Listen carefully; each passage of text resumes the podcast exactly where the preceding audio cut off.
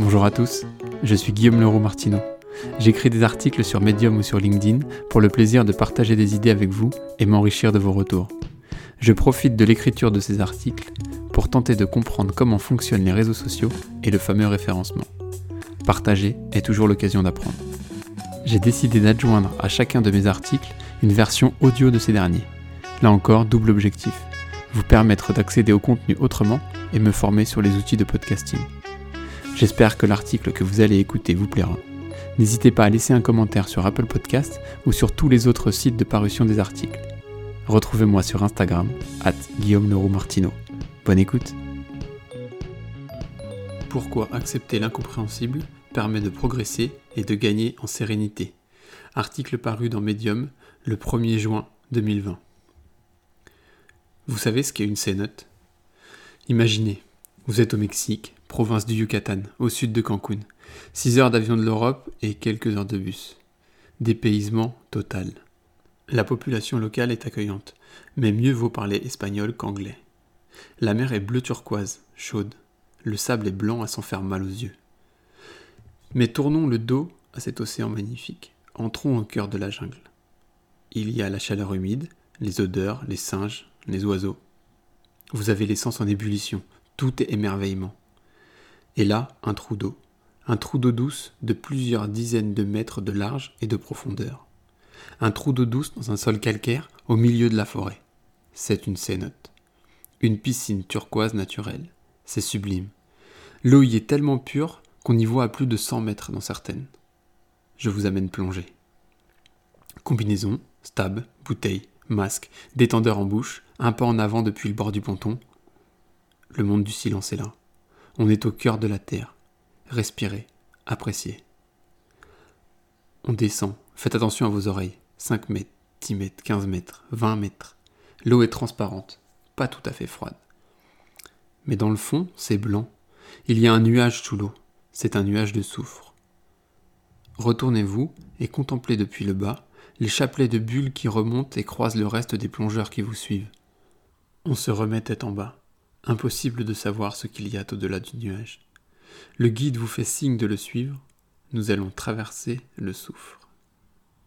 Je n'ai jamais rien vu d'aussi intense. Vous savez comment se construit une cénote Pourquoi ce phénomène géologique se produit là, à cet endroit, et quasiment nulle part ailleurs sur la planète? En fait, quand vous y êtes, vous vous en moquez.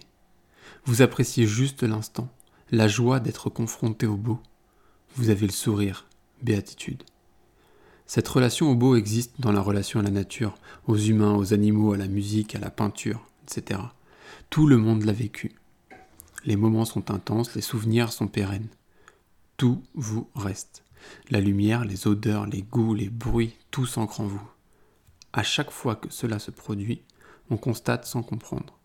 On accueille sans réfléchir, on se délecte de la joie, du plaisir, du bonheur que cela procure. On lâche prise dans ces moments-là face à ce qu'on ne maîtrise pas. On lâche prise à ces moments-là face à ce qu'on ne maîtrise pas.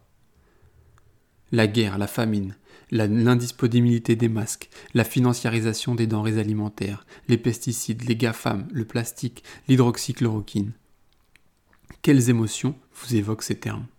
Combien de fois avez-vous été agacé, attristé, énervé au cours de cette très courte énumération? Mais pourquoi, pourquoi ces émotions négatives? Vous ne maîtrisez rien de tout cela. Vous ne pouvez rien y faire. Vous n'avez pas la main. La question n'est pas de ne pas s'en soucier ou de faire comme si cela n'existait pas.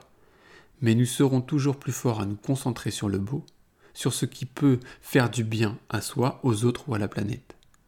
Alors mon message est simple.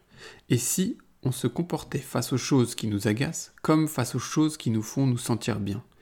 Et si on lâchait prise face à ce qu'on ne maîtrise pas. Il est important de ressentir, d'accueillir les émotions, mais le plus important, c'est de ne pas s'enfermer dans le fait de vouloir maîtriser ce qui nous dépasse. Il faut s'informer, se cultiver pour mieux appréhender le monde et prendre des décisions cohérentes et justes selon ses valeurs. Mais cette connaissance ne sera jamais que partielle et imprécise. C'est notre faiblesse.